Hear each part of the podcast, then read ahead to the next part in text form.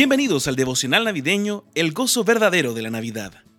Este devocional está basado en el libro El gozo verdadero de la Navidad de John Piper y es provisto por la iglesia Cristo Redentor. 9 de diciembre. ¿Por qué el Hijo del Hombre?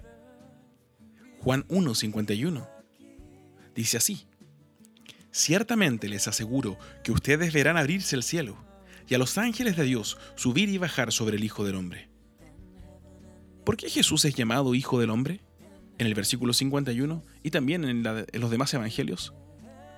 Todo esto está relacionado con la Navidad. No es simplemente porque es humano. Es debido a que el personaje del Hijo del Hombre, en Daniel 7:13, es tanto humano como mucho más que humano. Este era el título favorito que Jesús usaba para sí mismo, Hijo del Hombre se usa más de 80 veces en los Evangelios y solo Jesús lo usa para referirse a sí mismo. Jesús obtuvo el título Hijo del Hombre de Daniel 7, 13 al 14. En esa visión nocturna, vi que alguien con aspecto humano venía entre las nubes del cielo.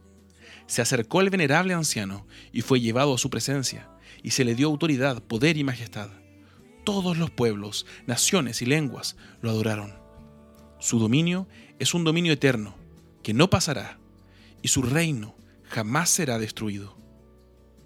Este es un lenguaje glorioso, real y soberano. Aparece una y otra vez en el Evangelio de Juan, en el capítulo 3, versículo 13, en el 5, versículo 27 y en el 6, versículo 62, pero tiene una connotación diferente a los títulos Hijo de Dios y Rey de Israel. Suena más ordinario, más cotidiano y más humilde. Entonces cuando Jesús usaba este término, su reinado, gloria y soberanía no eran tan explícitos. Solo aquellos que tenían oídos para oír podían entender el significado excelso del término Hijo del Hombre, cuando Jesús lo usaba para referirse al mismo. No fueron los líderes judíos los que le dieron este título, Jesús mismo se lo dio.